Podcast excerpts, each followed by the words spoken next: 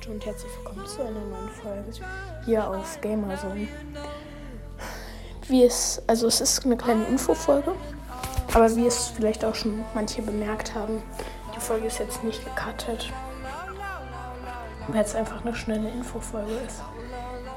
Wie es vielleicht die meisten sicherlich von euch schon gemerkt haben, wurde der Hammer des Fortnite entfernt.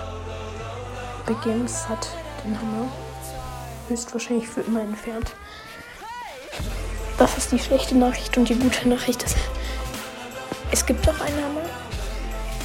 Ähm, den Hammer vom Boss, den man sich, glaube ich, immer noch kann. Und selbst wenn, ich habe es nicht geschafft, weil ich habe es probiert, den Hammer zu holen. Aber der Boss ist gefühlt viel stärker geworden. Und ich habe es halt nicht geschafft. Ja. Und der Hammer ist höchstwahrscheinlich für immer weg.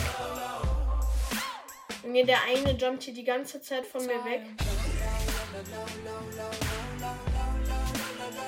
Ja, ich hab ihn! Oh mein Gott! Ja! Hier bei mir war gerade. Ja, da hinten.